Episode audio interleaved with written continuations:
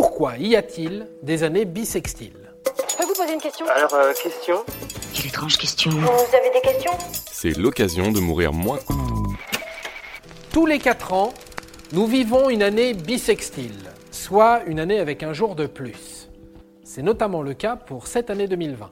Bon, allez, vas-y, accouche là. Vas-y, crache-la ta Valda Pourquoi? La raison est toute simple. Pour faire le tour du Soleil, la Terre met exactement 365,25 jours. Et comme il est compliqué de faire un quart de journée sur un calendrier, on a décidé de rajouter un jour tous les 4 ans pour rattraper ce retard. C'est drôlement ingénieux. Hein Ok, mais pourquoi le 29 février et pas le 32 octobre par exemple? Pour une question historique. Je m'explique. En Rome antique, les mois de quintilis et de sextile sont de 30 jours. Quintilis est renommé juillet en l'honneur de Jules César, auteur de la réforme calendaire. Julius, Jules César, vous l'avez, non? Ave César, Asper Robustes.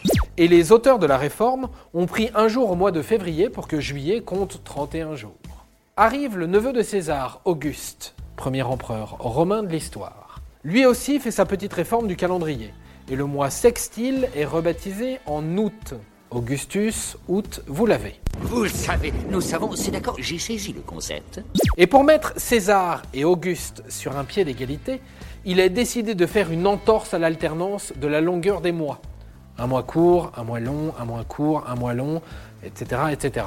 C'est pas simple, mais j'ai compris. Ils sont donc partis repiquer un autre jour au mois de février. Et depuis, février compte 28 jours.